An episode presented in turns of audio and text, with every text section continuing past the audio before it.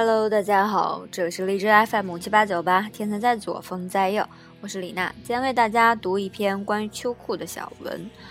嗯，提醒大家天冷多穿衣，但是不能穿秋裤，因为我觉得它是一个民族深受迫害的罪魁祸首。有一天，我嫉妒人家都有二奶，就我没有，我就挑了一个最难看的姑娘，跟他说：“你做我二奶吧。”他说：“我知道自己条件不怎么好。”有人邀请我做二奶是对我的恭维，我不图钱，图你也没有，嗯，也不图性，这个我看你也没多大能耐，我就图一品味。你告诉我，你穿秋裤没？我说穿了，我当然穿了。那姑娘就哭起来了，她说我这样的人挑逗她是对她的莫大耻辱，就当街狠揍了我一顿。后来我才知道。时尚文人苏芒女士有言在先：时尚人士是不穿秋裤的。我想，幸好这话是苏芒说的。如果是可可香奈儿说的，那毒妇拿我剥皮食草，意味可知。其实秋裤吧，不止一种，大家的叫法也不一样。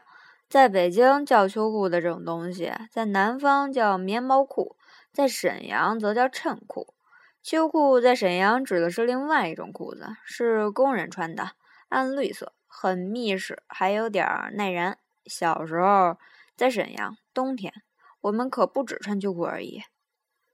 我要穿一条衬裤，也就是北京所言的秋裤，然后穿上一条沈阳意义上的秋裤，再套上一条毛裤，毛裤外面还有棉裤，最后还要穿一条外裤。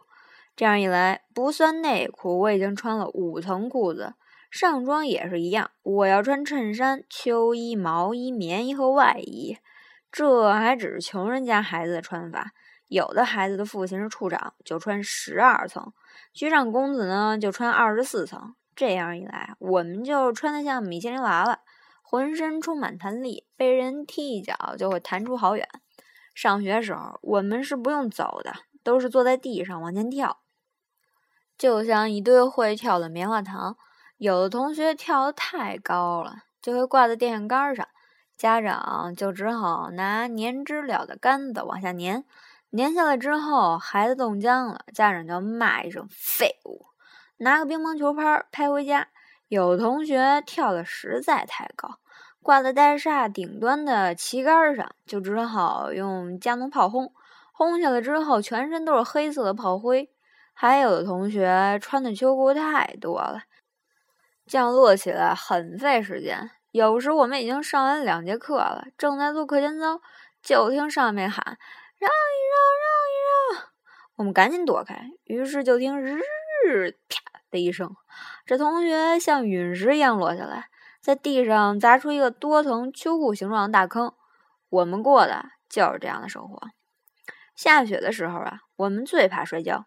有同学穿塑料底儿的棉鞋太滑了，就摔到雪地里滚出去老远，跟滚元宵相仿，渐渐变成一只大雪球，看不清方向，就只好由别的同学给他指路，拐了拐了，这样一路滚到学校，就像蚕蛹钻进了雪棉豆沙，已经有东方明珠塔上面的球那么大了。